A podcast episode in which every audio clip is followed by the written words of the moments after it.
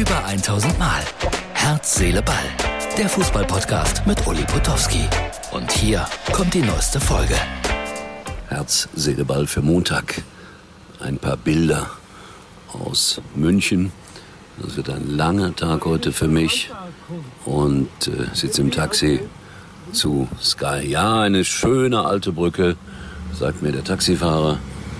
Und wir sehen das so schönes München an einem Sonntagmorgen. Aber ich bin unterwegs, wie gesagt, zu Sky. Da schlägt das Herz von Martin wahrscheinlich höher. Und äh, viel über Fußball dann heute und später mehr. Ein langer Tag. Herz, Seele, Ball als absolute Spätausgabe für äh, Montag, klar. Äh, es geht auf 23 Uhr zu. Jürgen Schmitz, Kollege von Sky, hat mich mitgenommen im Auto bis äh, nach Köln. Jetzt noch ein Stück weit mit dem Zug nach Düsseldorf und dann den Rest mit dem Auto in meine Burg.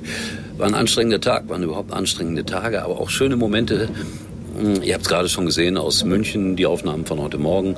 Dann später der Einsatz bei Sky gegen Rostock. Jetzt zeige ich euch nochmal ein Bild von gestern, als ich in Weibstadt war und die Bambini glücklich gemacht habe mit Locke und die unheimlichen Fußballstiefel, weil jeder hat äh, einen Comic gratis bekommen, dank Ulfert.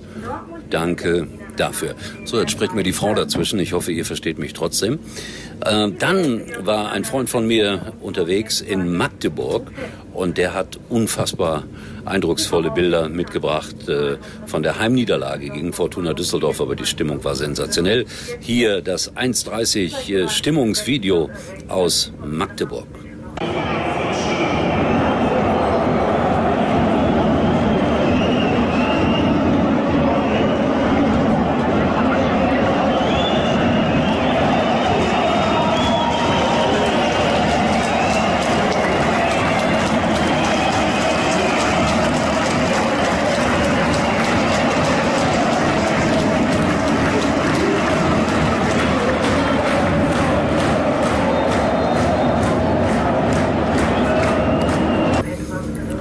Ich habe heute moderiert Rostock gegen Heidenheim. 0-1 war ehrlich gesagt kein gutes Spiel.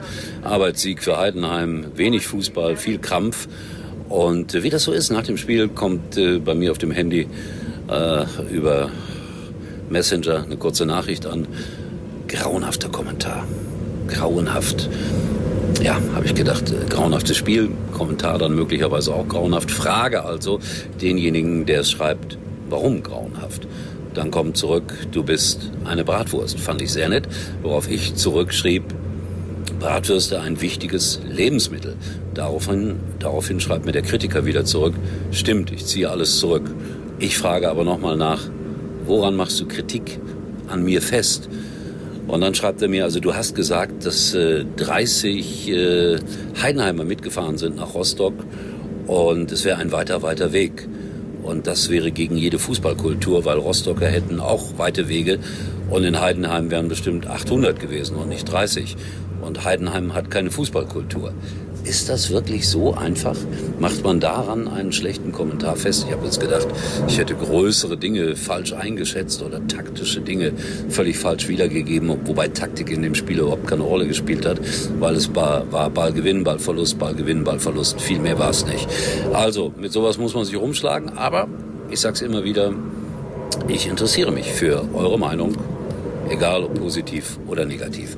So, das war's für heute. Haben wir noch die Ford-Werbung? Martin, ja, wer einen Ford braucht, hier kommt der ultimative Tipp dazu.